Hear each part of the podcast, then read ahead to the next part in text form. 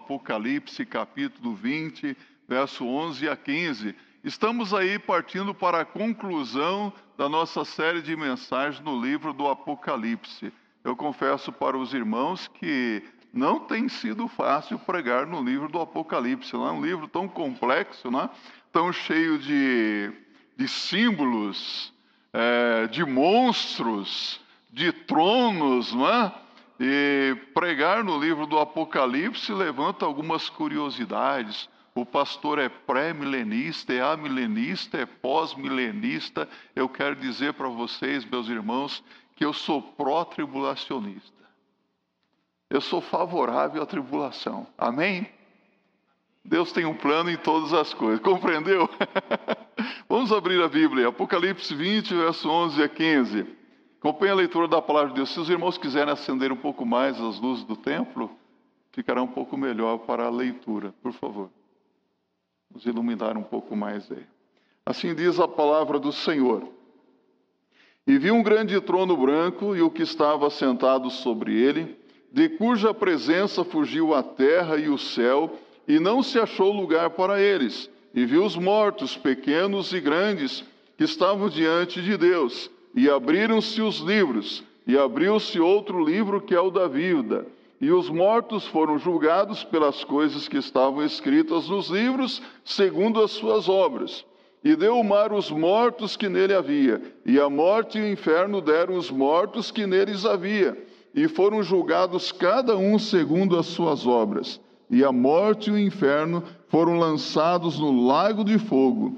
Esta é a segunda morte. E aquele que não foi achado escrito no livro da vida foi lançado no lago de fogo. Deus abençoe esta palavra no seu coração. Você pode se assentar.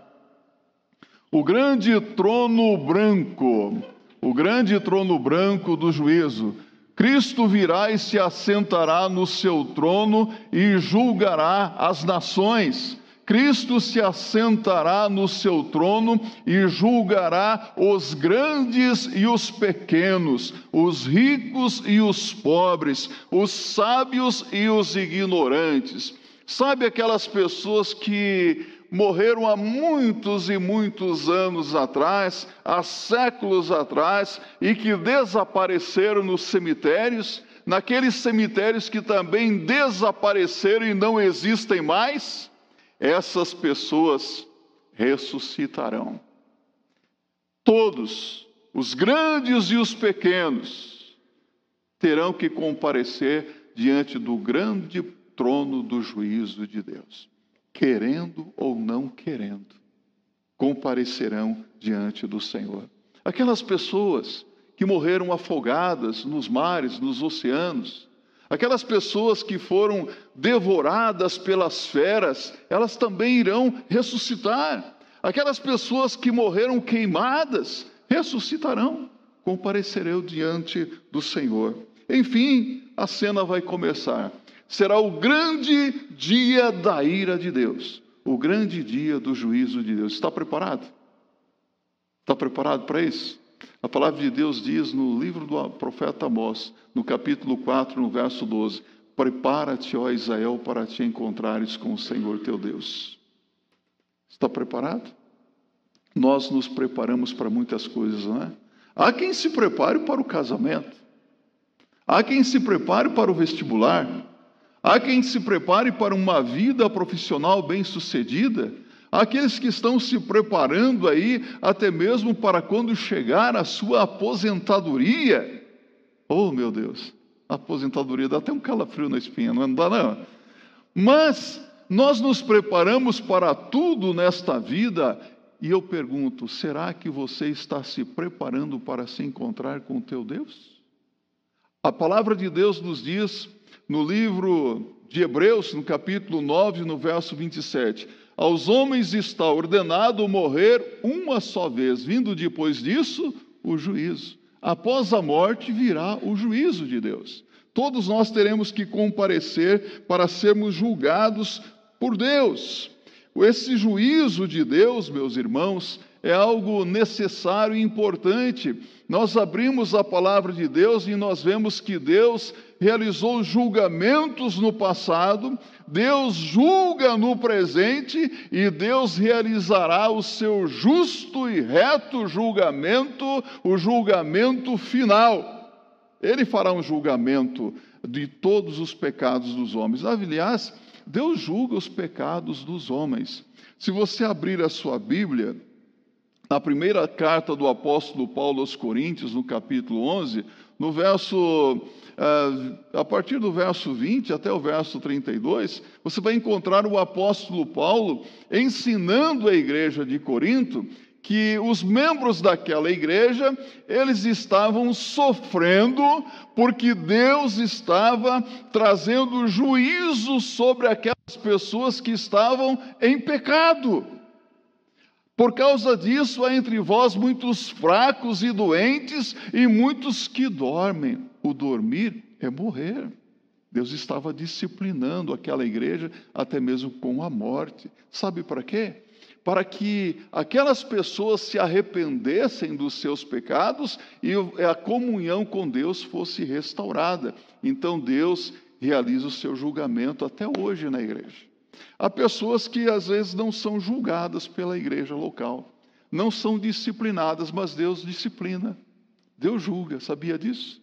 Deus ah, julga retamente porque Ele tem conhecimento de causa. Nós não conhecemos os corações das pessoas, nós não sabemos o que se passa na mente de cada um, nós somos juízes da nossa própria vida, não é mesmo?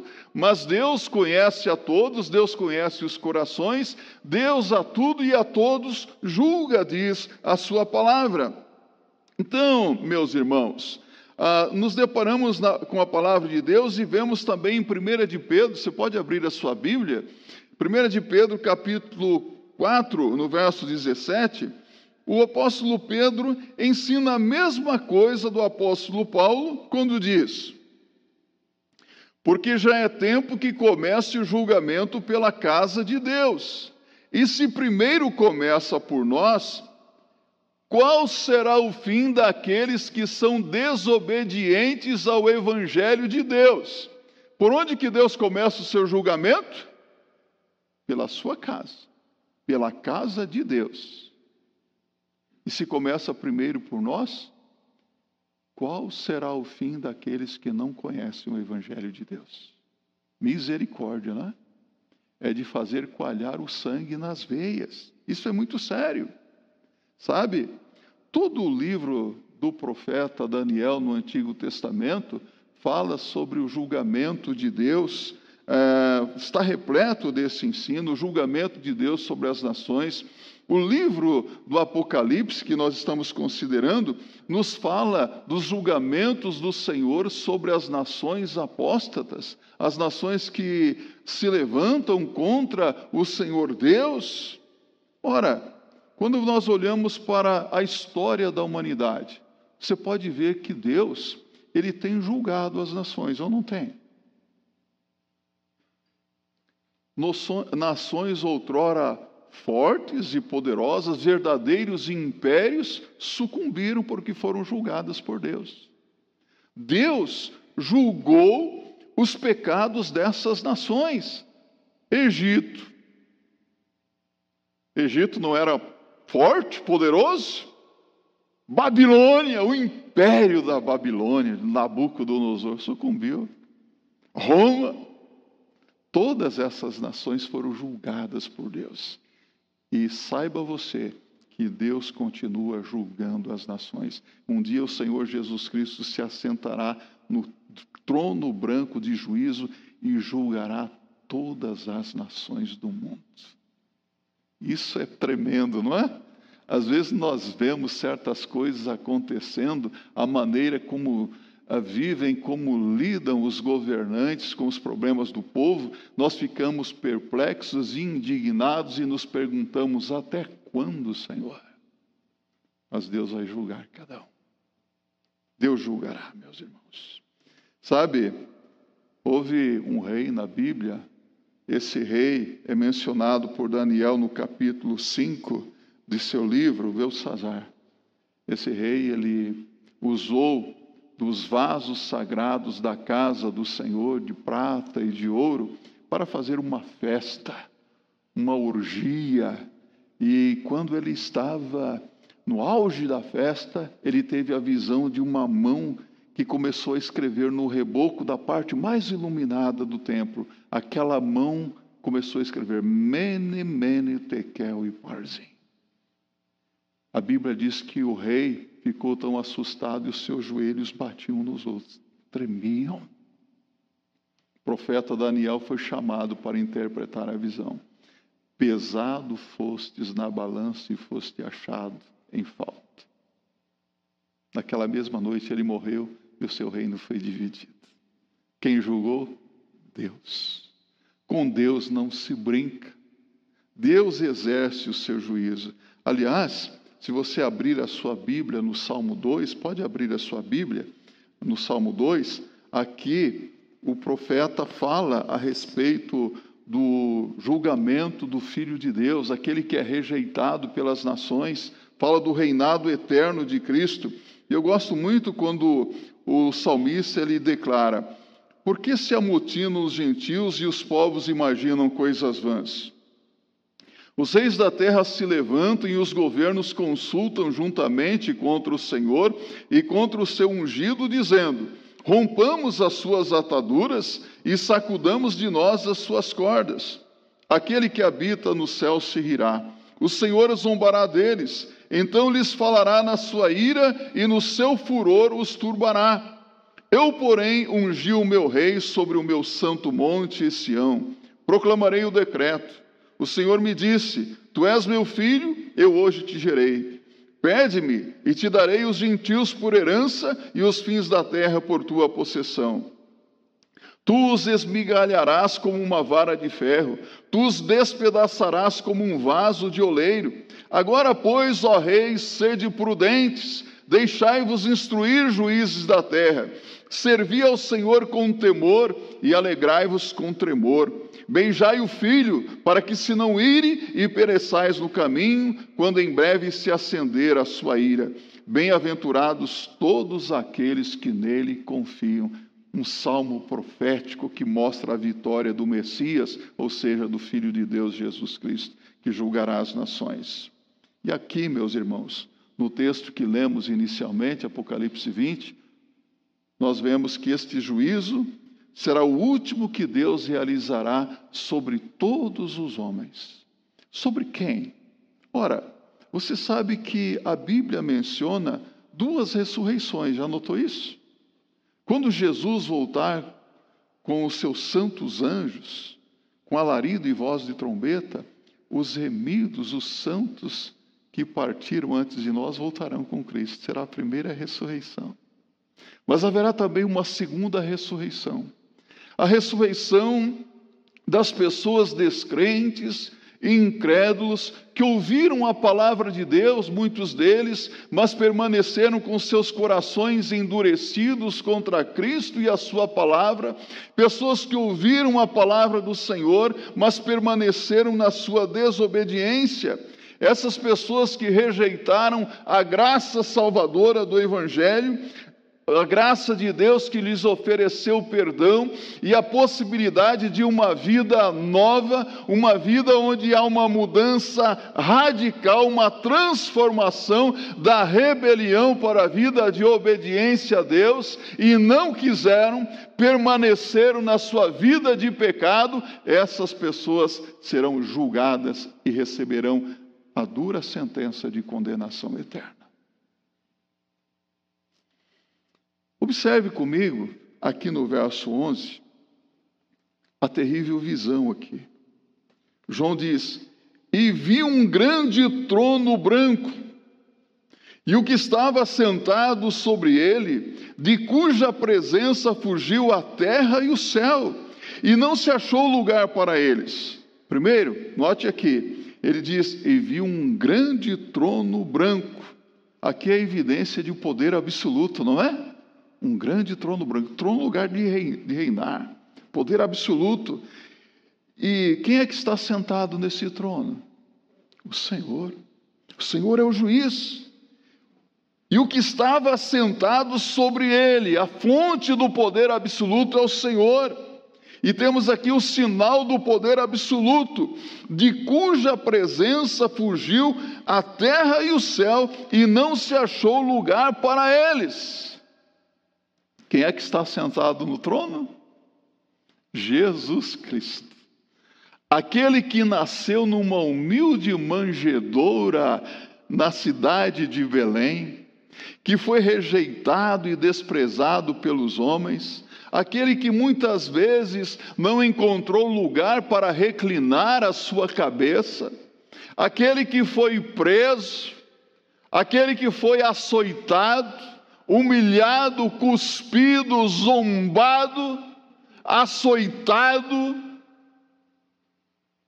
que foi crucificado e morto, esse mesmo Senhor Jesus Cristo estará sentado no trono aquele que, sendo Deus, se fez servo, assumindo a forma de homem e foi obediente até a morte morte de cruz. Aquele que, conforme diz Paulo em Filipenses 2, versos 10 e 11, para que ao nome de Jesus se dobre todo o joelho dos que estão nos céus e na terra e debaixo da terra, e toda língua confesse para a glória de Deus o Pai que Jesus Cristo é o Senhor. Todo joelho se dobrará, toda língua confessará que Jesus Cristo é o Senhor. Querendo ou não querendo, todos confessarão. Esta passagem diz que a terra e o céu fugiram da presença terrível do Todo-Poderoso Deus. Não se achou lugar para eles. Não se achou lugar para eles na presença de Deus. Pense um pouco aqui. Hoje nós estamos na presença de Deus, não estamos? Jesus disse: Onde estiverem dois ou três reunidos em meu nome, eu estarei no meio deles. Mateus 18, 20. Jesus está aqui conosco. O melhor lugar para se estar hoje é na presença de Deus. É o melhor lugar que você escolheu para estar hoje. Mas naquele dia, estar na presença de Deus será algo terrível. Algo assustador aqui. Porque será para julgamento, para prestação de contas da vida a Deus. Porque será a presença de Deus para o juízo final, o julgamento final. E a Bíblia diz que o juízo será segundo as obras de cada um. Todos nós teremos que prestar contas diante de Deus de tudo que tivermos feito através do nosso corpo. Já imaginou? Já pensou sobre isso? Aqui no verso 12, a Bíblia é bem clara em dizer: E viu os mortos, pequenos e grandes, que estavam diante de Deus, e abriram-se os livros e abriu-se outro livro que é o da vida. E os mortos foram julgados pelas coisas que estavam escritas nos livros, segundo as suas obras. A presença dos mortos é exigida para o julgamento aqui. O passado de cada um deles uh, é revisto. O seu passado será revisado nesse julgamento, sabia disso? Toda a sua vida. É um julgamento total. Mortos grandes e pequenos estavam diante de Deus. E é um julgamento, não é fake, não. O julgamento é verdadeiro. A Bíblia diz: e abriram-se os livros. Os livros foram abertos o livro do registro das nossas obras, tudo o que fizemos, tudo o que deixamos de fazer, está lá registrado. O livro da vida, tudo ali. Julgamento terrível, segundo as suas obras. Não poucas vezes a injustiça se assenta na cadeira do juiz para julgar no nosso mundo, não é verdade? eu de dizer, a injustiça togada se assenta nos tribunais para julgar. No entanto, esses tribunais muitas vezes acabam inocentando o culpado e culpando o inocente. Agora, aqui, pelo que entendo na palavra de Deus, não haverá maneira de se livrar desse encontro com o Senhor. Não haverá maneira de fugir daquele que sabe tudo a nosso respeito, que nos conhece muito bem. Jesus conhece a sua vida, Jesus conhece os seus pecados ocultos, Jesus conhece os desejos do seu, do seu coração, as, as intenções da sua mente. Jesus conhece os segredos do coração do homem e ele julgará os segredos dos corações dos homens. Isso é muito sério. Quantos segredos, não é?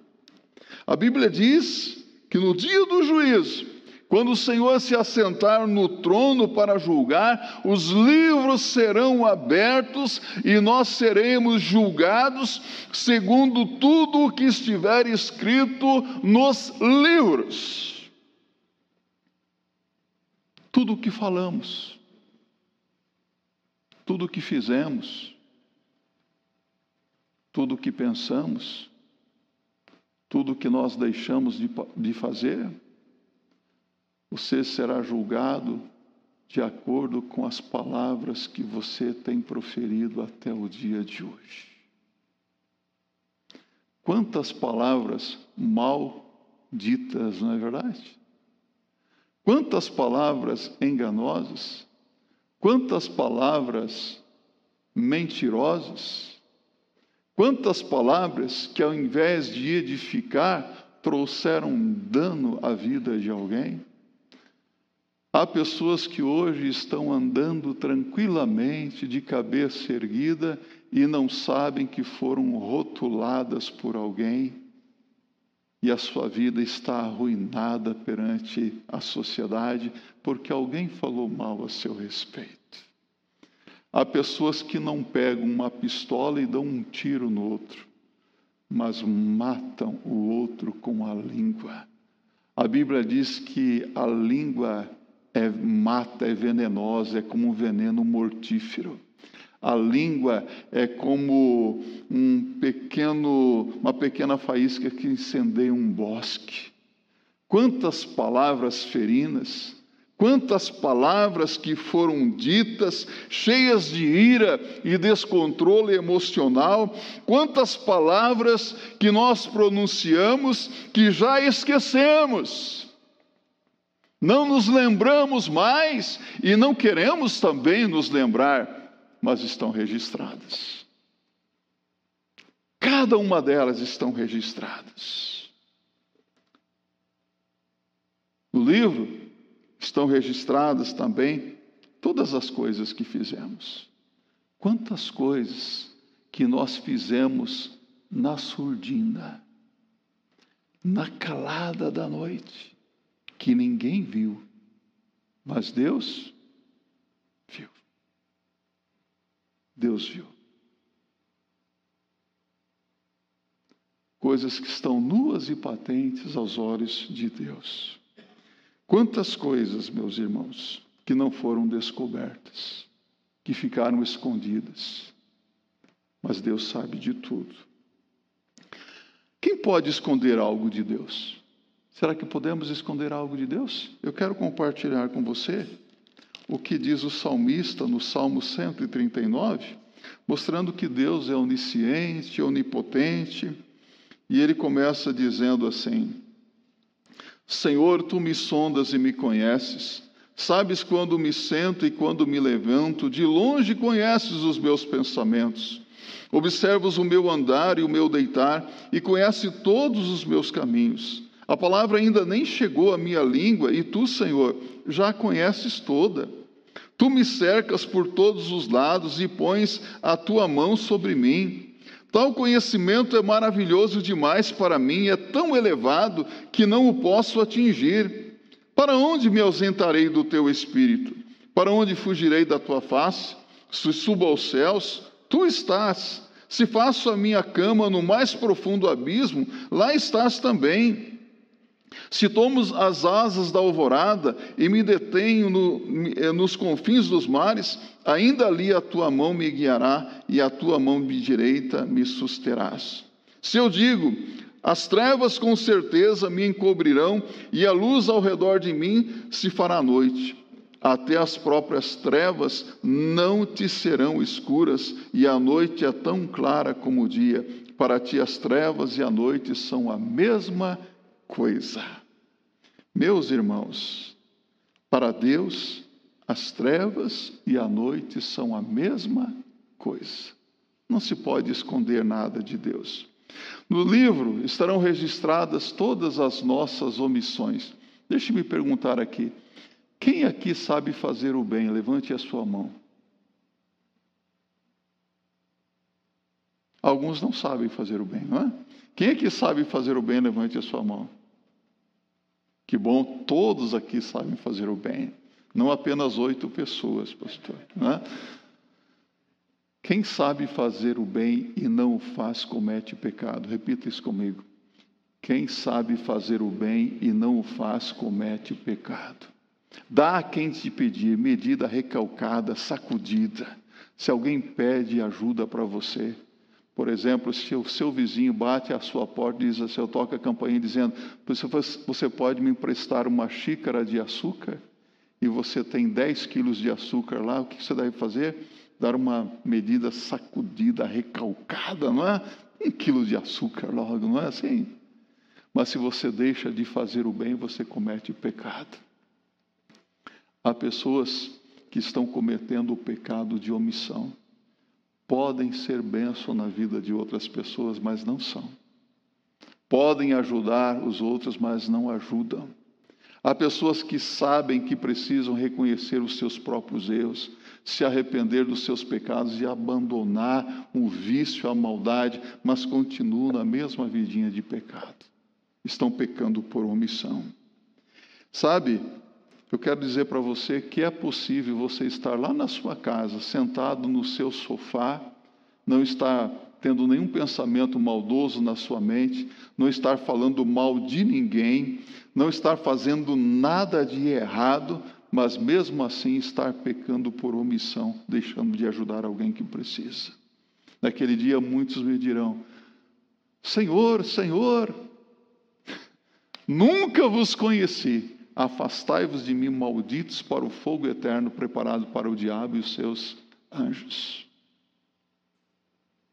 Palavra dura, não é? Mas é que muitos ouvirão do Senhor Jesus Cristo. No livro estão registrados todos os nossos pensamentos. Deus vai julgar os nossos pensamentos. Deixe-me perguntar. Hoje, aqui dentro da igreja, todos os seus pensamentos foram puros? Pense bem. Será que você teve algum pensamento maldoso dentro da igreja? Porque é possível você estar com uma Bíblia na mão, cantando, orando e alojar um pensamento maldoso na sua mente. Sabia disso? Os pensamentos voam, não é? Quantos pensamentos que desagradam a Deus. Mais uma vez, Jesus disse: Não cometerás adultério. Diga isso comigo. Não cometerás adultério. Porém, eu vos digo: qualquer que atentar para uma pessoa impuramente no seu coração, já cometeu pecado com. Então a coisa é muito mais grave, muito mais séria do que nós imaginamos. Os psicólogos dizem que pela nossa mente passam cerca de 10 mil pensamentos diariamente. É muito ou é pouco? Quantos desses pensamentos nós podemos classificá-los como agradáveis ou desagradáveis diante de Deus? Pecamos, meus irmãos. Pecamos, é fato. E Deus vai julgar os nossos pensamentos. Por isso que a Bíblia diz que pelas obras ninguém será justificado. Pelas obras todos serão condenados, porque o padrão de Deus para entrar no céu, se você se julga um homem bom, uma pessoa honesta, uma pessoa decente, uma pessoa que tem os louvores da sociedade, ó, parabéns para você. Ótimo. Mas você não é perfeito. O padrão de Deus para entrar no céu é a perfeição. Conhece alguém perfeito ou não? Então, como eu gosto de perguntar, numa escala de 1 a 10, se você fosse avaliar a sua vida hoje, que nota você se daria diante de Deus? Alguém aqui consegue tirar 10 hoje diante de Deus? Mateus capítulo 5, verso 48. Disse Jesus: Sede vós, pois, perfeitos, como é perfeito o vosso Pai que está nos céus. Você percebe por que, que ninguém pode ser salvo pelas suas boas obras, pelos seus próprios méritos? Porque é pecador. Pecado está no coração do homem. A Bíblia diz: enganoso e perverso é o coração do homem. Quem o conhecerá? Deus conhece os corações. Terceiro lugar, a Bíblia diz que o, ju o juízo será imparcial. No verso 12, a palavra de Deus diz: E viu os mortos pequenos e grandes que estavam diante de Deus, e abriram-se os livros, e abriu-se outro livro que é o da vida, e os mortos foram julgados pelas coisas que estavam escritas nos livros, segundo as suas obras. Ele diz: Viu os mortos grandes e pequenos. O juízo aqui de Deus será bem diferente da maneira como julgam os homens, pois nos tribunais humanos hoje muitos delitos ficaram sepultados no silêncio, não é verdade? Os juízes, eu não vou dizer do Supremo Tribunal Federal, tem julgado. Mas como é que eles julgam? De que maneira os homens julgam? Quanta infâmia, quanta imoralidade, quantos crimes que ficaram abafados. Quantos que escaparam impunemente, mesmo sendo condenados. Só quero perguntar para você: porventura, por acaso, você sabe de alguém que roubou, que agiu mal, que foi condenado, mas que não tem cumprido com a sua pena no nosso país? E todo mundo sabe que é um condenado, e que os outros da sua quadrilha estão presos, mas ele não? Triste isso, não é? Mas quantos inocentes que foram julgados culpados? Quantos inocentes que estão sendo caçados hoje, não é? Isso te faz lembrar um pouco da história do cristianismo, não? Pergunto para você: quem foi o personagem principal da história que foi julgado, condenado sendo inocente. Chama-se Jesus Cristo. Jesus foi julgado e condenado, réu de morte, pelos religiosos da época.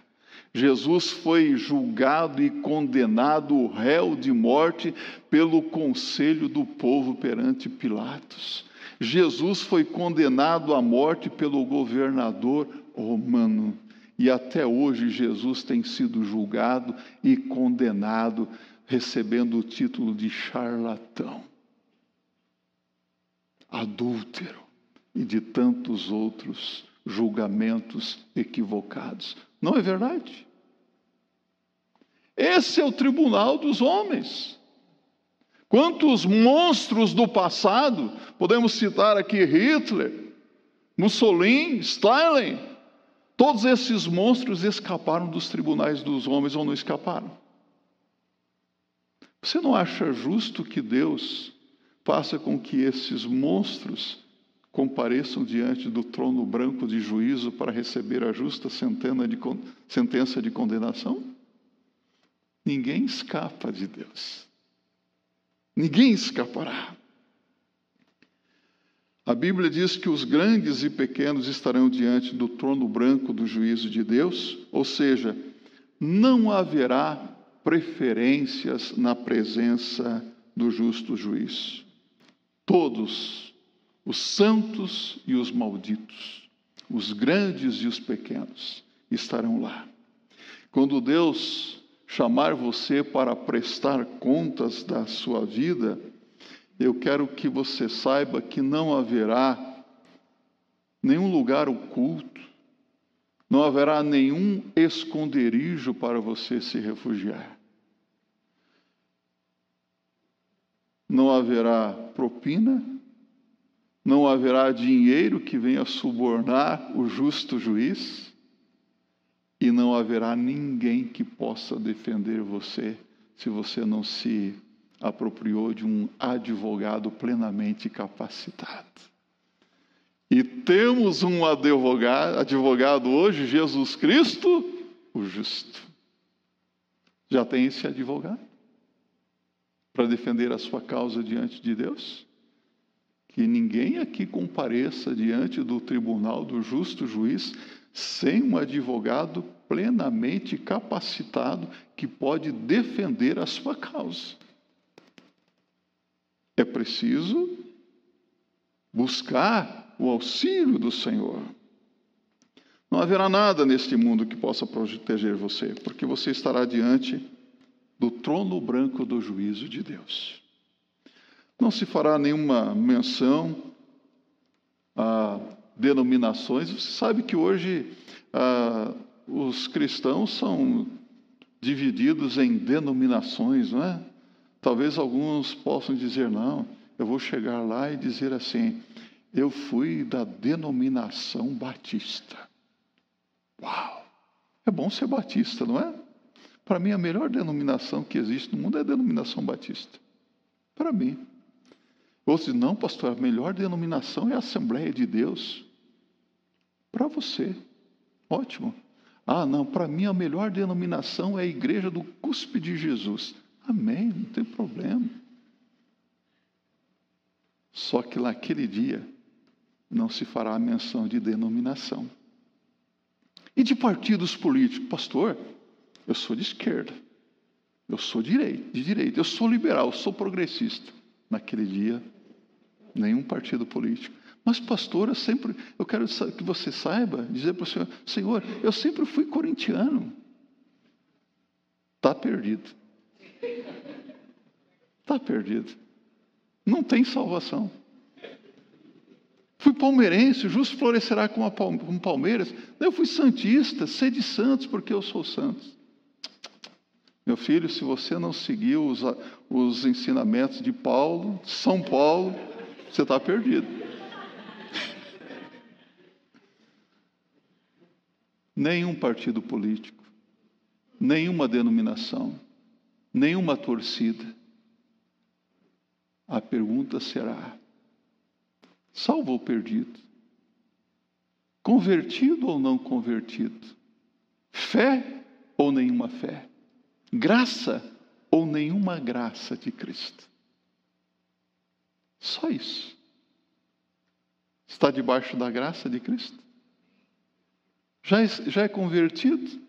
Já aceitou a Cristo como Senhor e Salvador? Sabe, quando eu prego a palavra de Deus, eu fico muito preocupado.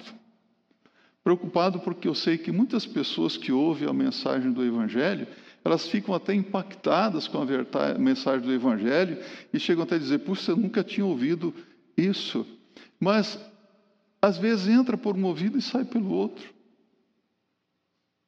Nunca coloca em prática o ensinamento da palavra do Senhor. Eu fico muito triste em saber que muitas pessoas que ouviram a mensagem do Evangelho nunca entrarão no céu, nunca estarão uh, gozando da, das bênçãos celestiais, porque nunca chegaram ao ponto de tomar uma decisão séria ao lado de Jesus. Não levaram a sério a exortação da palavra de Deus. Isso me entristece muito, mas eu fico encorajado a pregar, porque eu sei que o Evangelho funciona. Vou citar um, um, uma história para você de hoje pela manhã. Hoje pela manhã fui pregar numa igreja aqui, a Igreja Batista Central de Santo Amaro. Preguei tal aniversário de 58 anos daquela igreja e no final do culto se aproximou uma, uma jovem senhora de mais ou menos 62 anos, moreninha, falou: Oi, pastor, tudo bem? Eu, tudo bem. Não está me conhecendo? Eu falei, irmã, desculpe, acho que é o doutor Alzheimer que está me atacando aqui, não lembro da irmã. Né? Eu falei, eu sou a Maria Vicentina Bebiano. Quando você tinha 21 anos de idade e você era seminarista, eu aceitei Jesus Cristo lá no Valo Velho, quando você pregou. 36 anos se passaram e agora eu estou aqui ainda seguindo a Jesus. Glória a Deus. Isso nos anima saber que há pessoas que ouvem o Evangelho, tomam uma decisão lado de Jesus e permanecem firmes, e lá no céu nós vamos ter muitas surpresas. Muitas pessoas que nós não achamos que encontraremos lá, nós vamos encontrar. E muitos que da nossa convivência diária ficaremos surpresos falando, mas fulano de tal não está aqui.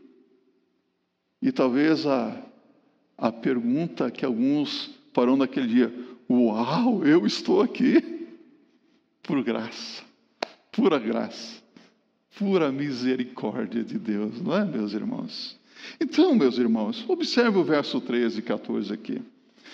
O juízo será universal e deu o mar os mortos que nele havia, e a morte e o inferno deram os mortos que neles havia, e foram julgados cada um segundo as suas obras. E a morte e o inferno foram lançados no lago de fogo. Esta é a segunda morte. Então comparecerão aqueles que morreram no mar.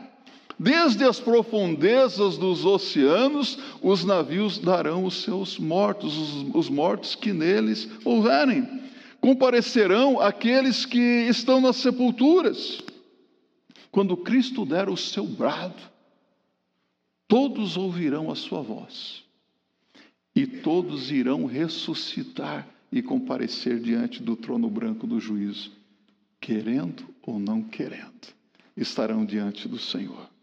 Aqui o verso 15 diz que o juízo será sem misericórdia e aquele que não foi achado escrito no livro da vida foi lançado no lago de fogo. Ou seja, somente as pessoas que tiverem os seus nomes escritos no livro da vida do Cordeiro é que entrarão para a vida eterna.